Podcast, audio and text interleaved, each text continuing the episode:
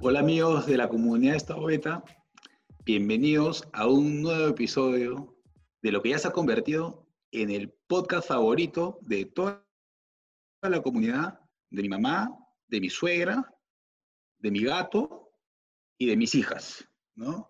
Ya cada vez son más los seguidores de este podcast en esta temporada número uno, que le estamos llamando El coronavirus se come la cultura en el desayuno. Hoy es un programa especial y estoy elegante hoy día, porque, y muy emocionado y nervioso también, porque hoy día vamos a entrevistar al jefe, ¿ah?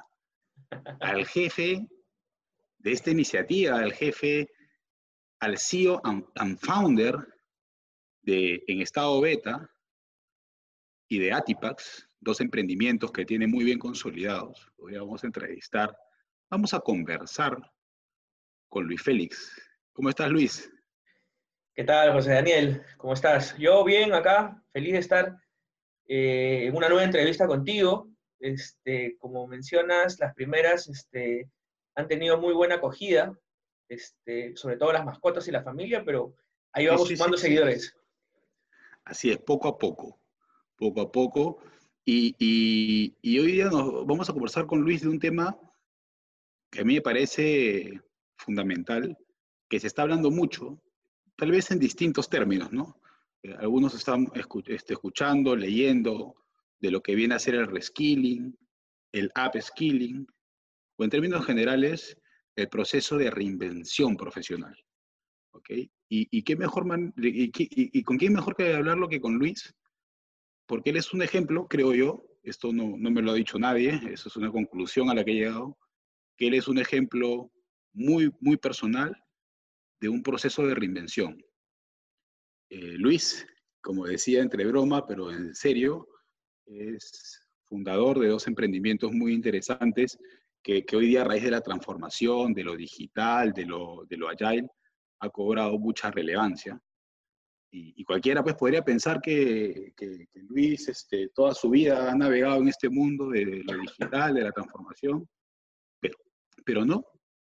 El Señor ya nos contarás un poco, Luis, es teniente en retiro del glorioso ejército peruano y a partir de ahí ha tenido una experiencia impresionante de vida, una experiencia a nivel profesional sumamente interesante y hoy día está sacando dos emprendimientos adelante de una manera, para mí, brillante. Así que, que Luis, cuéntanos un poco primero de ti, de tu viaje para luego voy a ir desmenuzando y conversando un poco sobre este proceso de reinvención personal y profesional. Sí, claro, José Daniel. Mira, eh, creo que modestia aparte, siempre he buscado este tema de, reinventarme profesionalmente, ¿no? Y, ya que has traído el tema, este, solamente las personas más cercanas a mí saben en realidad que eh, no más de, de, 11 años atrás, este, mi, carrera, mi profesión era algo totalmente opuesto, diferente en todo caso a, lo que me dedico hoy en día. Este, tuve la oportunidad de, ingresar a la Escuela Militar de Chorrillos, de graduarme como alférez de caballería en el 2005 y iniciar mi carrera militar en el 2006. Eh, en ese momento, este, eh, luego eh, me destacaron a, un cuartel, al Regimiento de Caballería Blindado Lanceros de Torata número 5, en Sullana, en, la primera, eh, en el primer Regimiento de Caballería Blindado, ¿no? ahí que está en, en Sullana. Este, yo estaba en un cuartel que estaba a 15, 20 minutos de la frontera con Ecuador, en un lugar inhóspito en la cual no había luz, no había agua potable, no había internet en ese momento. Y me tocó estar ahí, ¿no? Y este, hasta que en 2009, mediados del 2009, decidí este, retirarme del ejército. Decisión propia, no, no pasó absolutamente nada, simplemente decidí eh, buscar otro, otro rubro y cambiar completamente. Entonces, hace 11 años este, yo me dedicaba a ello. Y así empezó, así empezó este, esta, esta eh, reinvención permanente, ¿no? Porque permanentemente pasé de ser militar a, ser programador y luego a ser emprendedor ¿no? Luego también tuve la oportunidad de, estar en Intercol un tiempo, este, en, un puesto gerencial, aprender un poco de management y, este, y ahora de educación, ¿no? que, que, son este, básicamente en estado beta, donde tenemos esta, em, e, e, este espíritu, ¿no? E, este, este sueño de, de, de, entregar una, una, educación distinta. ¿no? No, no, no, no quiero, no, tampoco quiero decir que la que existe sea mala, creo que todo es perfectible, pero sabemos que la educación que hemos recibido tú, yo y probablemente todos los que nos están escuchando, no ha cambiado por muchos años. Y eso es lo que intentamos nosotros eh, aportar en, cambiarlo para que esté más adecuado a los contextos actuales. De hecho, es muy interesante esto que nos has contado rápidamente. Vamos a tener espacio para profundizar y conversar más de, de tu proceso de reinvención, eh, de tus emprendimientos, para que también todos conozcan un poco más de, de, lo que haces y lo que buscas con lo que haces sobre todo. Eh, y, bueno, si bien tú y yo nos conocemos ya hace unos cuantos años y, y pimponeamos juntos esta idea de tener este programa, cuando hablé contigo y, y me contaste un poco tu, tu experiencia de vida. Yo dije, ¿qué mejor persona que Luis para hablar de reskilling o de upskilling o de reinvención? que hoy día creo que es una arista que hay que tocar cuando se habla de transformación, porque, a ver, no quiero sonar eh, teórico de modelos, la transformación, sí, hay una transformación a nivel de estrategia, de procesos, de sistemas y de personas. Cuando hablamos de personas, fundamentalmente el, el reskilling es, es un tema que hay que tratar. Y como se habrán dado cuenta en los episodios anteriores, toda la comunidad, acá no hablamos desde una perspectiva de libro, o de modelos teóricos. Acá buscamos conversaciones en base a la experiencia, a lo vivido. Entonces, quisiera que esta primera parte, Luis, hablemos un poco de eso. ¿Qué te, qué te llevó? ¿Qué te llevó a, hacer este cambio? Porque no solo es que, que, pasaste de un rubro a otro, ¿no? Porque entiendo que estando en el ejército estudiaste ingeniería de sistemas, ¿no? Y ahí podría ser un primer paso hacia lo digital. Pero, pero ¿cómo te animaste a ese cambio viniendo del mundo de la estructura, ¿no? Porque el mundo castrense, como la iglesia, eh, fueron los pilares de la administración clásica, de la estructura, de la jerarquía, de la burocracia. ¿Y cómo es que te vas a lo contrario, ¿no? A, a estructuras o a modelos más ágiles, más horizontales, más colaborativos. ¿Cómo pasó ese cambio y por qué te fuiste hacia ese otro extremo, si queremos verlo así de modelos? A ver, creo que fue, fue, fue esos momentos en que a veces uno como persona, como profesional, comienza a cuestionar las cosas, ¿no? Eh, y cuando uno entra al ejército, este, a mí me gusta el ejército, es más, cada vez que hablo del ejército me da cierta nostalgia por, porque estuve muchos años, vengo desde el colegio militar, de la escuela militar y ya luego de oficial. Este, pero yo sí recuerdo el momento exacto donde, donde yo decidí que, que ya tenía que dar un alto al ejército para buscar otras cosas, porque en realidad no sabía, no tenía algo a dónde ir. Si bien es cierto, como mencionas, tuve la oportunidad de en paralelo eh, tener, obtener un bachiller en ingeniería de sistemas, eh, haberlo estudiado, no practicado, lo tenía, pero no tenía algo como que un trabajo seguro o algo donde iba a, a poder este, trabajar, ¿no? Simplemente era como que yo sentía que, que, algo más podía hacer. Entonces, ¿cuál fue, al menos para mí, yo tengo muy buenos amigos en, el ejército, superiores, promociones, este, subordinados que hasta el día de hoy mantengo contacto, este, pero fue el momento, recuerdo, cuando sucede que en el ejército es como que es muy jerárquico. Y como cualquier otra organización, hay cosas muy buenas. Yo he aprendido muchísimo del ejército y hay cosas también que, que hay que mejorar. ¿no? Entonces yo recuerdo cuando eh, a veces yo tenía ideas contrarias, por decirlo de alguna manera, a, a, la estructura, ¿no? Y yo recuerdo, porque el primer día que tú entras al ejército te dicen que las órdenes se cumplen sin dudas ni murmuraciones y el subordinado no puede reclamar sino hasta después de haberla cumplido. ¿no? Esa es la base de la disciplina del ejército. Entonces, y hay que cumplirlo. Pero yo me comenzaba a ver que algunos de mis superiores, no todos, porque tuve muy buenos también, tenían ideas que probablemente eran muy cerradas y yo las cuestionaba. Pero como era subordinado y tenía que cumplir la orden sin duda ni murmuraciones, eso me, daba cierta, este, eh, cierto sinsabor, ¿no? Yo decía, esto se puede hacer de, una manera mucho mejor, pero no podía aplicarlo. Y entonces cuando uno entra al ejército o, una a, a, las Fuerzas Armadas, uno quiere llegar a ser general. Mi, mi, mi, objetivo, mi sueño cuando entré al ejército era un día voy a ser general. Pero sucede que para poder ser general en el ejército tienes que, no es que tú a los cuatro o cinco años lo haces, es toda una carrera militar de, de toda una vida, ¿no? Entonces yo me cuestioné y dije, a ver, tengo que quedarme 30 años en el ejército para llegar a ser general, porque ese era mi objetivo, para recién intentar eh, cambiar algunas cosas que el día de hoy cuestiono. Eso, eso realmente eh, me va a satisfacer, me va a ayudar.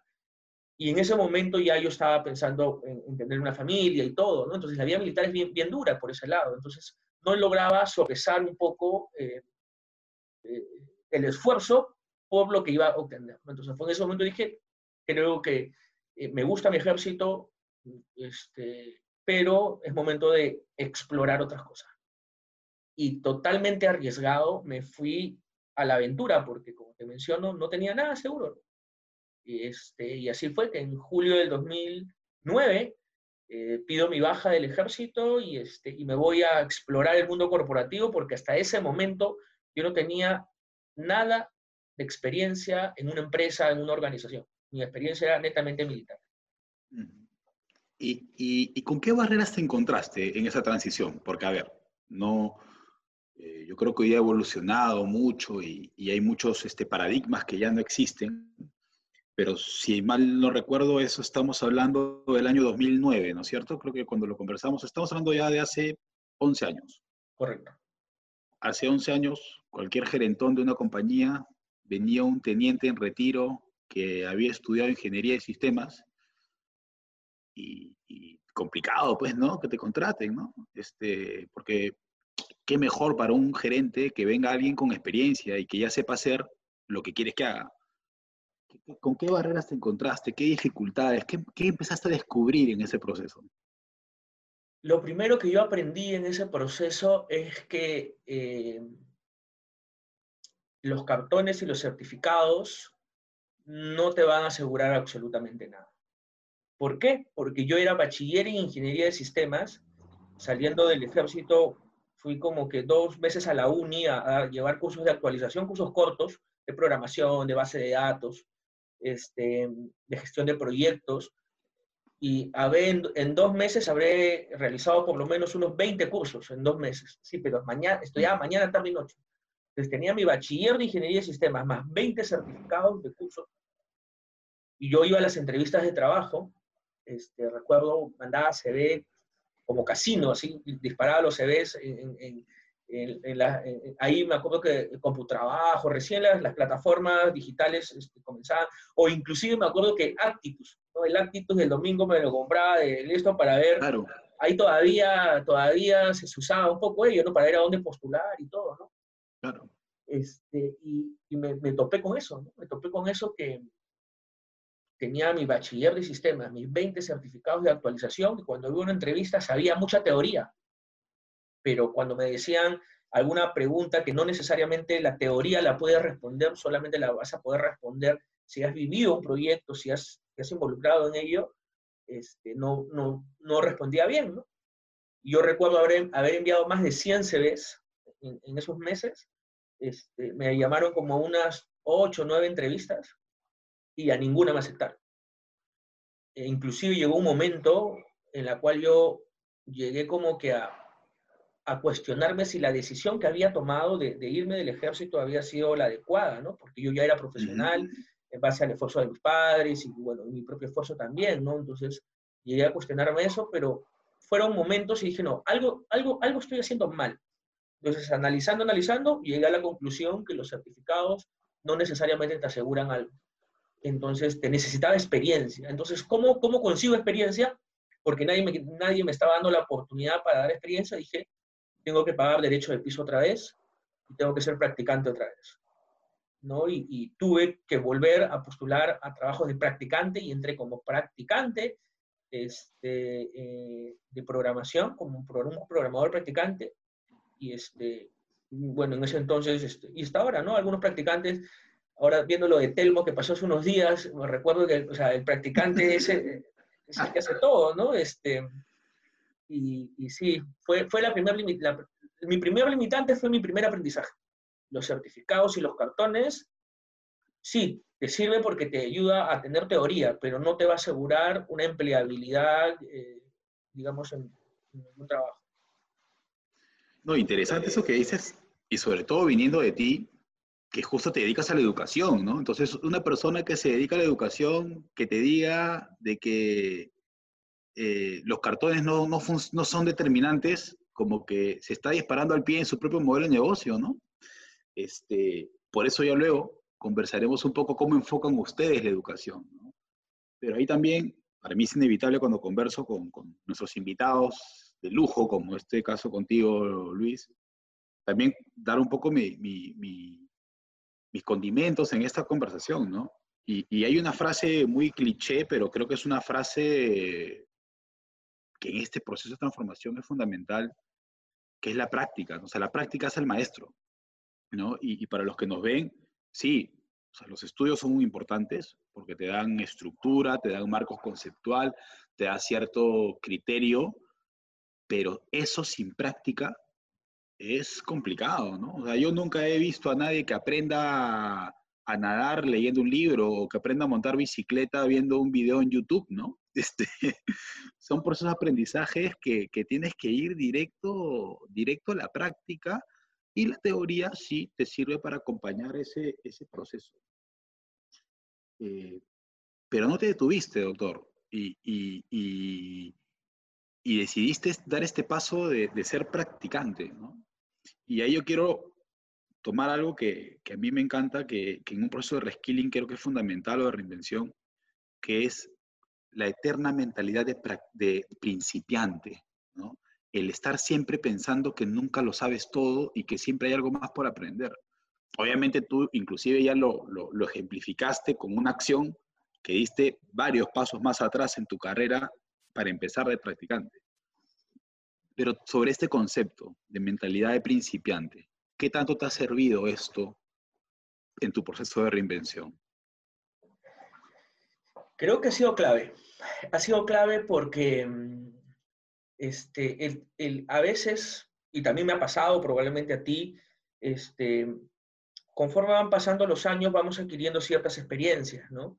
Y esas experiencias, y, yo tengo una, una, una, frase que hace poco la, en, un, en, un, taller que estaba dando la dije y, dije, wow, esta frase está chévere, es simple, pero chévere, ¿no? Y la frase es, la experiencia a veces es un problema. Este, es simple, ¿no? Y todos, pero si todos quieren experiencia, sí, es bueno la experiencia, yo no estoy en contra de la experiencia, es buena, pero a veces es un problema porque nos sesga a no tener esta mente de principiante. ¿no? Ah, yo tengo experiencia, yo ya lo viví, yo sé que eso va a ser así, y, me sesgo a ello. Por eso que la, la, experiencia, al menos como lo veo, a veces es un problema. Porque si no tenemos esta mente principiante, y hoy más que nunca, donde la incertidumbre, ¿no? Y este famoso contexto buca que, se habla bastante, este, que es volátil, incierto, complejo y ambiguo, este, no sabemos. Entonces, hay que combinar un poquito de teoría de fundamentos para tener base, pero lo importante es la práctica y la mente de principiante de cuestionarla, de cuestionarla, de cuestionar. Inclusive es lo que, hasta lo que nosotros mismos pensamos, ¿no? Porque si no, vamos a entrar en zona de confort. Así, así de simple. O sea, si, si no apelamos esa mente de principiante, apelamos a nuestra, solo, solo a nuestra experiencia, nos vamos a ir a la zona de confort, vamos a estar cómodos, un buen trabajo, un buen, eh, este, una buena remuneración, estoy en zona de confort y, no, y me dejo llevar. Me dejo llevar y, y, no voy otra vez a esa mente de principiante, a esa mente de niño que quiere aprender, el niño que está aprendiendo está buscando permanentemente aprender, ¿no? Este, eh, y eso lo tenemos que, creo yo, mantener durante toda nuestra vida. Y a mí particularmente, un poco la, la pregunta, ¿qué tanto eso me, me, ha servido? Yo creo que ha sido algo elemental. Si eso no lo hubiera tenido como que presente, probablemente eh, me hubiera como que ya en, cierto momento como quedado ahí, ¿no? Que yo creo que es elemental. Y justo lo mencionas haciéndole referencia a, tu, a tu polito, ¿no? Ahí veo, te espero a la salida de tu zona de confort. Ese polo me encanta, Luis. Eh, a todas las personas con las que me encuentro de estado beta, les sigo pidiendo que me lo manden. A ver si ahora que estoy hablando directamente con el CEO and founder de, estado beta, me logran eh, enviar ese polito XL, por favor, ¿ya? Que, en esta etapa de, confinamiento varios kilitos se han ganado. Este, pero esa gasolina, ¿no? Ese, ese, esa gasolina que te invita a moverte más allá de tu zona de confort, sin lugar a dudas, el, sentirte constantemente que no lo sabes todo, es, es, una gasolina fundamental para salir de ahí. Y ahí entran en juego dos palabritas, la aptitud con P y la actitud con C. Si tú tuvieras que ponderarlas en un proceso de transformación, ¿cuál tiene más significancia? ¿Cuál tiene más peso? ¿Cuál tiene más relevancia? La aptitud con P, el mundo del conocimiento, de la predisposición, de las capacidades, en términos cognitivos, de, inteligencia, o la actitud, el cómo afrontas, la, el empuje que le metes. Si tuvieras que hacerlo, tu ingeniero, una fórmula, un modelo, ¿cuál pesa? Yo creo que ambos, ambas son, son importantes, se complementan bastante bien, pero yo creo que si hay que ponderarla es la actitud con C, ¿no? Porque la actitud con P, la aptitud con P, este, está bueno, pero ese conocimiento ya nos estamos dando cuenta, tiene fecha de caducidad. El conocimiento, muchos conocimientos, salvo, salvo sea, no sé, pues este, un, un nuevo teorema de Pitágoras o un tema, eh, digamos, más científico que ya es una ciencia exacta, quizás no, pero el conocimiento está evolucionando y está en constante cambio. Entonces, si ponderamos la aptitud, que es el conocimiento, las habilidades duras, este, que son necesarias, ¿no? Este, pero creo que la actitud con C, que es la, la actitud que uno tiene hacia, hacia, hacia los retos, hacia todo lo que uno le pasa en el día a día, en el trabajo personal, creo que marca la diferencia, ¿no? Este, y, ahí, un poco complementando, un, complementando un poco la idea, es que el que tiene actitud con C va a encontrar el modo. El que tiene actitud con C va a encontrar el modo y no va a poner excusas. No, que no me capacitan en el, trabajo, que mi jefe es así, que mis compañeros son así, este, que el cliente. Entonces, esa es actitud con C. En cambio, o sea, eh, y el que tiene una actitud realmente de, de growth, de crecimiento profesional, le va a dar la vuelta a eso y simplemente, ok, esto es un reto, vamos a, vamos a cambiarlo. ¿Qué podemos hacer? Y tiene esa mentalidad de crecimiento, ¿no? Este, este famoso growth mindset. Growth este, mindset. ¿No? Y, y, le da la vuelta. Entonces, Exacto. La, entonces mi ponderación ahí es, inclusive hay, un video por ahí de un TED muy, interesante que la actitud con C multiplica, la actitud con P suma. Voy a, voy a marcar eso porque me, quitaste esa parte del guion, esa me tocaba a mí, Luis, pero, pero es así, ¿no? O sea, la actitud suma, la actitud multiplica, y por qué no hasta tiene una función exponencial en esta ecuación, ¿no? Porque definitivamente puede ser que tú no sepas mucho de algo, o muy poco, o nada, pero si tienes las ganas, como tú dices, te las vas a buscar y vas a aprender. Y, ahí viene algo que tú dijiste que quiero tocar, porque particularmente es algo con lo que yo vengo luchando, es este prehistórico paradigma de formación que hay en las compañías de que mi empresa me capacite, ¿no? O esa tocada de puerta colaboradora, líder, y jefe, y en este año, ¿en qué me van a capacitar? ¿no? ¿Cómo, cómo, cómo, cómo, cómo abordas tú ese tema? Yo particularmente pienso que la compañía, si bien siempre tiene que hacer ciertos, cierta inversión importante en formación, pero principalmente tu desarrollo debe ser tuyo, ¿no? ¿O tú no lo ves así? ¿Tú cómo lo ves? ¿Quién debería ser el principal protagonista o impulsor de, de la formación, del desarrollo, de la reinvención? Has tocado un tema que para mí es, yo tengo tres pasiones, lo considero de esa manera. Este, una de mis pasiones es la tecnología, estudié ingeniería de sistemas, me encanta la programación y, es lo que me apasiona. Otra de mis pasiones es el emprendimiento, me encanta emprender, eh, de, crear empresas, de crear emprendimiento. Sigo aprendiendo y estoy ahí, me encanta, esa es la segunda. Y la tercera pasión es la educación. Este, y tanto fue así que este, eh, yo, yo, cuento, yo tengo una licenciatura en educación, mi tercera carrera, ¿no? Fui militar, ingeniero de sistemas, y mi tercera carrera fue educación. Tuve la oportunidad de, estudiar en, la, Universidad Católica cuando trabajé ahí algunos años y, estudiar una licenciatura en educación. Y el tema educación tanto me apasiona, yo creo que esto viene de mis padres. mis padres ambos son profesores de colegios públicos hasta el día de hoy. Mi padre tiene 62 años, mi madre tiene 60, y los dos son docentes de colegios públicos.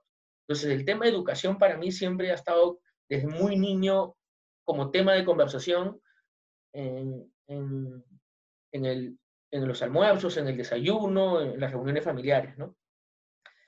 Cuando yo entré a la católica en el 2010, tuve casi cuatro años y medio, casi cinco años en la PUC, con muy buenos amigos, comencé a entender un poco más de la educación. Y casualmente yo entré a, un área de la PUC eh, donde hacíamos este, capacitaciones para empresas, ¿no? Entonces las empresas necesitan capacitar a su personal y hacen cursos virtuales para poder hacerlo masivamente y, yo entré a esa área. Entonces se juntó varias cosas, ¿no? Se juntó mi pasión, la carrera que estaba estudiando y mi trabajo que era ello.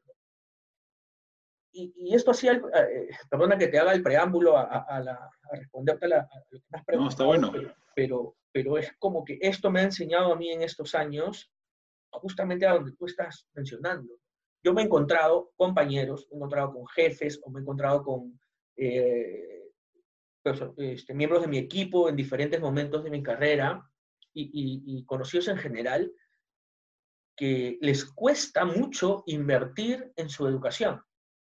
Y no solamente me estoy, me estoy refiriendo a invertir dinero, ¿no?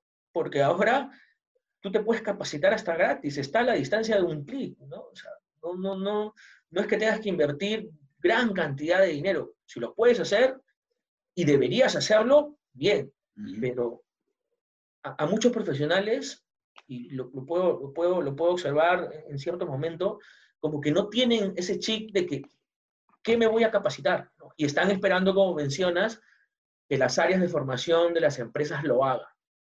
Yo creo que debe ser un complemento, un complemento porque eh, yo creería, y esto es lo que estamos intentando hacer en, estado beta eh, y en los emprendimientos que tenemos, que la empresa te va a capacitar eh, eh, tal cual, porcentualmente, lo que tú te capacitas. Si tú te capacitas 20, nosotros te, duplicamos ese 20. Si tú te capacitas 100, nosotros te lo duplicamos. Si tú te capacitas 0, o sea, lo que tú tienes las ganas de capacitarte por tu cuenta, nosotros proporcionalmente lo, lo, te lo damos. ¿no? Entonces estamos en ese proceso, igual esto es como que eh, estamos aprendiendo cómo hacer, ¿no? Pero, o sea, yo creo que el profesional que está esperando que le paguen el curso, que le paguen el diplomado, que le paguen el, viaje con, con, con, la pasantía y todo eso, o sea, bien por las empresas que invierten en ello. Pero si es que ese propio profesional solamente se capacita a base de lo que la empresa le está dando y él no invierte su tiempo y su dinero en hacerlo, entonces creo que se está, se está, se está haciendo un, un, beneficio perverso para el propio profesional, porque es como que, ah, como, como a mí me capacitan, pues yo no, no muevo un dedo. Pues. Y yo, o sea, ver, lo digo así como que, hablando de la experiencia, yo he pedido vacaciones para irme a cursos pagados por mí, en mis vacaciones, ¿no? En los cursos que nos hemos encontrado tú y yo, que son viernes y sábado, sábado y domingo, eh, cuando ha sido viernes, igual, eh, vacaciones, ¿no? Eh, y cuando es sábado es más difícil porque tengo que pedirle permiso a mi esposa. Entonces, este, es un costo de oportunidad y es un, es un esfuerzo importante, ¿no? Correcto, ¿no? Entonces, yo creo que es de dos lados. Yo creo que las empresas siempre tienen que fomentar un poco el aprendizaje, ¿no? El, llegar a ser una organización que aprende permanentemente lo debe fomentar, pero también viene del otro lado, ¿no? Porque si solamente la empresa se, se desvive por capacitarte y, y, la persona es como que le va y le viene, no tengo tiempo, yo creo que no, no se está logrando y, este, un beneficio y esta reinvención permanente de la que estamos hablando. Sí, ahora, yo creo que, que, son complementarios porque creo que hay niveles de reinvención, ¿no? O sea, a ver, yo creo que una compañía sí tiene que apostar en la formación de su gente, pero va a apostar en una formación específica de lo que la compañía necesita como compañía para dar un siguiente paso y para eso, pues, dice, necesito que mi gente desarrolle estas capacidades. Entonces, la compañía te va a formar al ritmo de lo que la compañía necesita crecer y por ende de lo que tú necesitas crecer. Y eso está bien, ojo, eso está muy bien. Pero la otra formación, la tuya, e, es, la que te da el cambio exponencial, porque e, es la que debería acompañar eh, el alcanzar esas metas personales y profesionales que tú te trazas. Y yo siento que hoy día muy poca gente lo hace. Muy poca gente lo hace. Yo el otro día estuve, el otro día estaba haciendo, ya no sé cómo se llaman, workshop, taller, estaba en un espacio de conversación con gente y, estábamos hablando de esto, de, esa capacidad que tenemos de visualizarnos, ¿no? ¿Dónde me quiero ver? y no hablo de 10 años, ¿ah? hablo de 2 años o 3 años. Entonces, los puse en fila y le decía a una persona, ¿no? Eh, si te doy mil dólares ahorita, ¿a dónde te de viaje? Pero me lo tienes que decir ahorita y tenía la respuesta así, ¿no? Quiero irme a tal ciudad, a tal país. Venía otro, este, si te doy mil dólares para ir a ver a tu banda favorita o a un concierto, ¿cuál sería? Y tenía la respuesta aquí. Con comida también. Este, te doy eh, vales de restaurante. ¿A qué Y, y a propósito, la siguiente era, te doy mil dólares ahorita si me dices cuál es el siguiente curso que quieres llevar para tu desarrollo.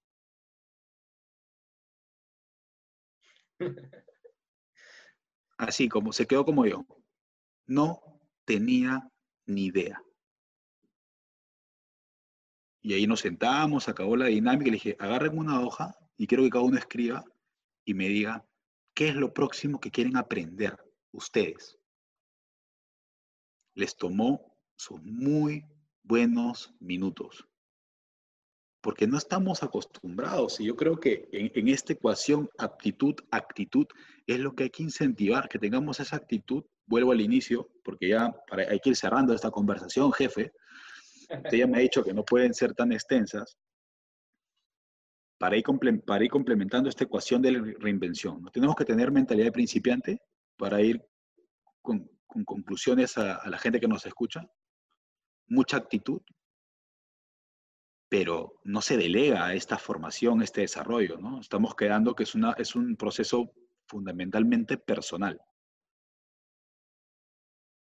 ¿Estamos hasta ahí de acuerdo con esas tres conclusiones? Sí, yo creo que son tres, la conversa ha ido fluyendo por ahí, yo concuerdo contigo, ¿no? Si, es que los que nos están viendo hasta este momento eh, se están llevando esas tres ideas, yo creo que, este, en algo estamos aportando, ¿no?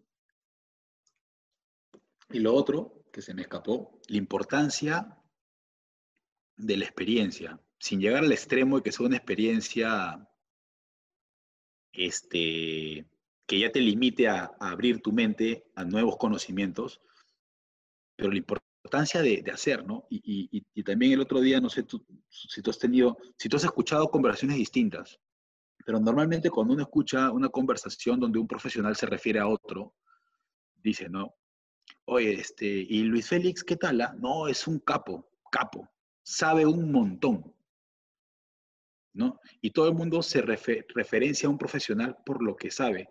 Yo creo que nunca he escuchado que alguien diga, no, Luis Félix no es un capo, ha hecho un montón. ¿No?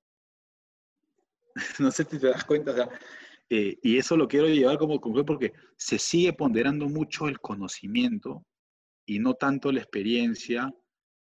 Y yo creo que hay que buscar ese balance. Y yo creo que en una reinvención ese balance tiene que existir. El hacer y el aprender y adquirir nuevos conocimientos. ¿Tú cómo lo ves por ahí? Concuerdo contigo, ¿no? Este, mm, creo que van de la mano, pero si solamente aprendemos, aprendemos, ¿ok? Porque también puede ver, ay, yo quiero aprender y me paso estudiando, estudiando, estudiando, estudiando, estudiando, coleccionando eh, una serie de, cursos, medallas, lo que fuese, pero en el hacer, ¿qué haces con todo ese conocimiento, no? Yo creo que lo, importante del saber, de tener ese conocimiento, es qué haces con ese conocimiento, porque si solo lo tienes, eh, está bueno, pues no, lo tienes, este, sabes de, tal, de tal área de conocimiento, de tal materia, la dominas, pero va a quedar ahí, va a quedar en la teoría y no va a ir al que has hecho, ¿no? Me parece bien esa analogía que, acabas de mencionar y, y, ahí puedo complementar con una, eh, con una idea que fue la esencia en estado beta. Este, y hace muchos años yo también, ahí viendo un video y todo, escuché por primera vez la, palabra o la frase construir para pensar. Entonces, imagínate, ¿no? Yo en ese momento, militar, ingeniero, eh, educador, ¿no? Que tienen ciertas estructuras, MBA, voy, como, voy planificando y todo, y escucho construir para pensar. A yo toda la vida nos han enseñado, hay que pensar para construir, hay que planificar para ejecutar. Y viene este concepto y en realidad el trasfondo del concepto es, oye, haz, haciendo, de repente la malogras, de repente la friegas, pero ahí vas a aprender, haciendo. Y vas a aprender, ¿no? Como, dice a veces esta, esta, otra popular, aprender haciendo, ¿no? Entonces, puede ser que te equivoques, pero ya aprendiste. Y haciendo todavía. Sí. Y de hecho, Luis, y ya para ir cerrando, entonces primero un, un resumen rapidito para los que están viendo este capítulo de reinvención. La actitud es importantísima, la aptitud también lo es, y, con mucha actitud uno puede seguir cosechando conocimiento. ¿ok? La experiencia, ese balance de experiencia y conocimiento y teoría es, es fundamental, pero sobre todo esta mentalidad de principiante, como, como el nombre de tu emprendimiento, ¿no? En estado beta, para los que no saben, pues algo que está en beta es que es algo que no está 100% terminado. Siempre está en posibilidad de hacerse mejor y generar más valor. Estar en estado beta es eso, es estar siempre pensando como principiante, que aún puede ser mejor, que aún puede seguir evolucionando. ¿Qué puede encontrar la gente en estado beta como aliado ah, en este proceso de reinvención? Yo creo que lo que pueden encontrar con nosotros, eh, y, no, no, no, porque yo lo diga, sino porque creo que las personas que, tanto mentores como profesionales que han pasado por alguno de nuestros, nuestras formaciones, eh, pueden acreditar ello también, es de que trabajamos mucho en, en justamente esta actitud con C.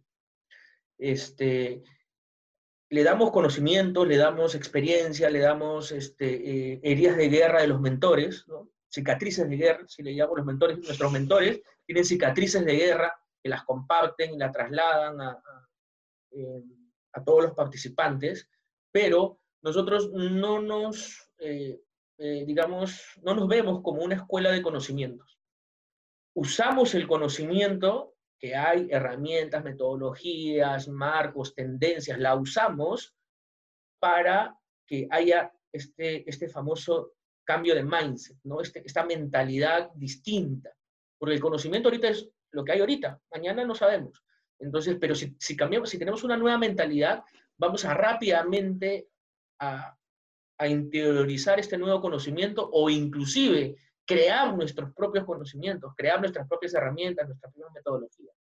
Y eso es lo que buscamos. Buscamos este, este quiebre, ¿no? Este, este como que pasada de corriente y digan, oye, ¿dónde estuve todo este tiempo? Este, aquí he encontrado algo que me está dando, de repente no tantas respuestas, pero sí muchas muy buenas preguntas que te van a hacer cuestionar eh, mucho de lo que has estado haciendo en, tu día a día como profesional, como persona, ¿no? Y, eso es lo que estamos buscando en esta web. Súper interesante, me consta, y, les deseo lo, lo, mejor y espero que sigan creciendo y que sigan ilusionando a tanta gente que quiere transformarse y, lo, y los ven ustedes como un habilitador para esa transformación.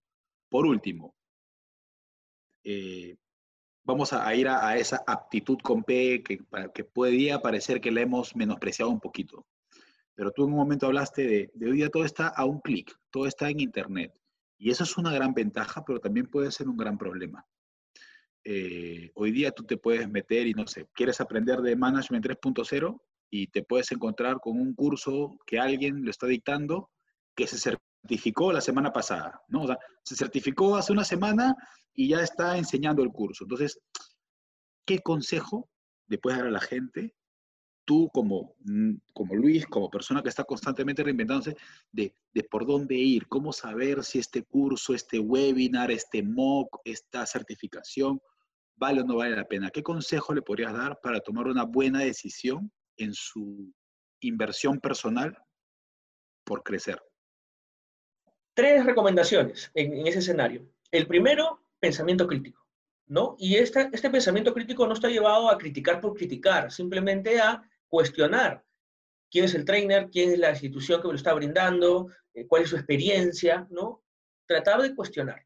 Lo segundo, investigar, investigar a fondo ¿no? la trayectoria del trainer, la organización, cruzar información para ver los temarios, etc. Y la tercera, acercarse a las comunidades. Hoy en día existen muchas comunidades de conocimiento de diferentes eh, rubros y áreas están abiertas y llanas a compartir información. Y en las comunidades vas a encontrar gente que se está iniciando, que ya está, ya está muy avanzada y que abiertamente te va a dar la mano y te va a decir, oye, mira, te recomiendo que hagas esto. ¿Qué curso vas a llevar? Mejor, mira, te recomiendo que lleves este gratis primero para que aprendas algo y luego lleves el siguiente y de las comunidades es donde, al menos particularmente pertenezco a algunas, este, es donde se aprende en comunidad, ¿no? Se aprende en comunidad y, este, y yo creo que por ahí podrían de repente este, este tema que, sí, es cierto, hay mucha información, pero no todo lo que está en Internet es cierto. Y, y LinkedIn lo soporta todo, así que hay que tener pensamiento crítico, investigar y acercarse a las comunidades, ¿no? Y yo, yo quería sumar con esto último, porque a mí me encanta esto último de las comunidades, porque particularmente yo también he, iniciado un proceso de, de reskilling en los últimos dos años, y en las comunidades he encontrado gente, que eso a todos los que nos ven chicos y chicas, siempre entiendan que hay alguien que ya recorrió el camino que tú quieras recorrer. Y a veces en las comunidades te los encuentras. Entonces, ellos pueden ser muy buenos consejeros de qué paso dar, ¿no? Entonces también encuentren esos referentes, encuentren esos mentores de su proceso de reinvención. Muchas de las decisiones que he tomado es por, gente que yo valoro mucho por todo lo que ha hecho y todo lo que sabe. Y les pregunto, ¿no? Y, los buenos mentores tienen siempre una pregunta en común. Eh, y sé lo último también, Luis, si me permites, para, para complementarlo. Que te pregunten, pero ¿cuál es tu propósito? ¿no? O sea, porque tampoco se trata de estudiar por estudiar uno en LinkedIn, o LinkedIn, como pronuncia, creo que en, tema anglosajón, hermano, tú ves, ¿no? Luis Félix, CPP, RPP, 2PP, HPP, luego aquí 25 códigos que uno dice, pero ¿para dónde va este señor, no? O sea, el que lo lee, pero ¿para dónde va? ¿no? Entonces, tengamos un propósito claro, ¿no? Y, pensemos, y también es lo que yo trato de aconsejar, es, oye, esta inversión, este curso, esta certificación, ¿me acerca un paso más a lo que yo quiero ser en unos N años o no? Si no, es moda. Si no, es para llenar tu perfil en redes sociales. Entonces, me encanta lo que tú has dicho. Corta. Va pasando el camión de basura. Te hace una huella de mierda.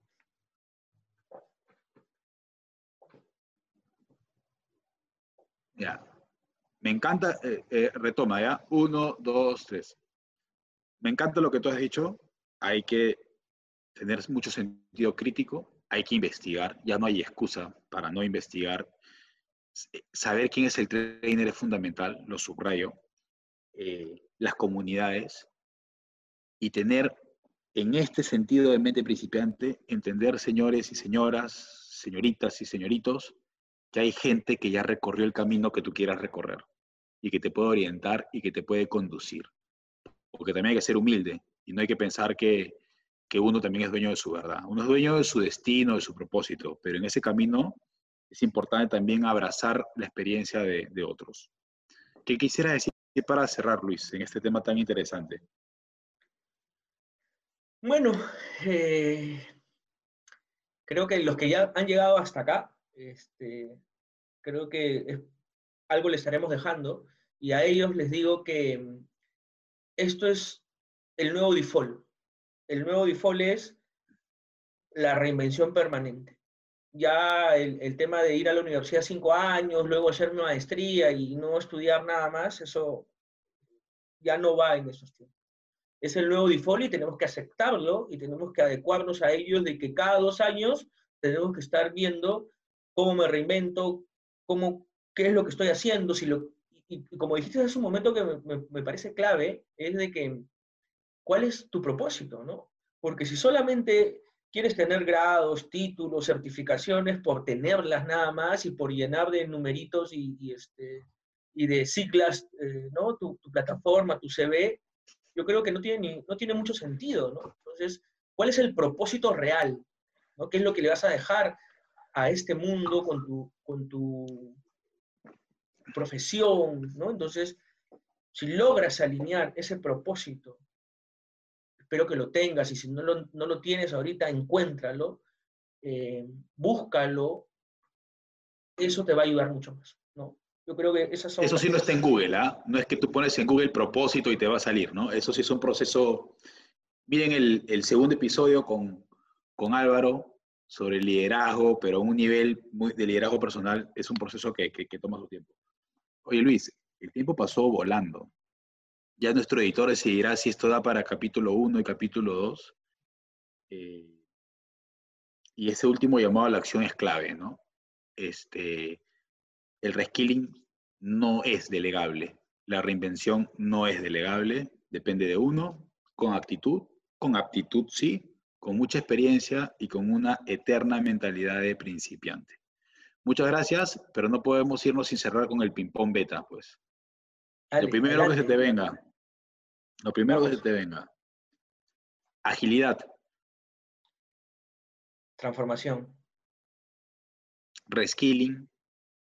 El nuevo default. Cultura. La ventaja competitiva de cualquier organización.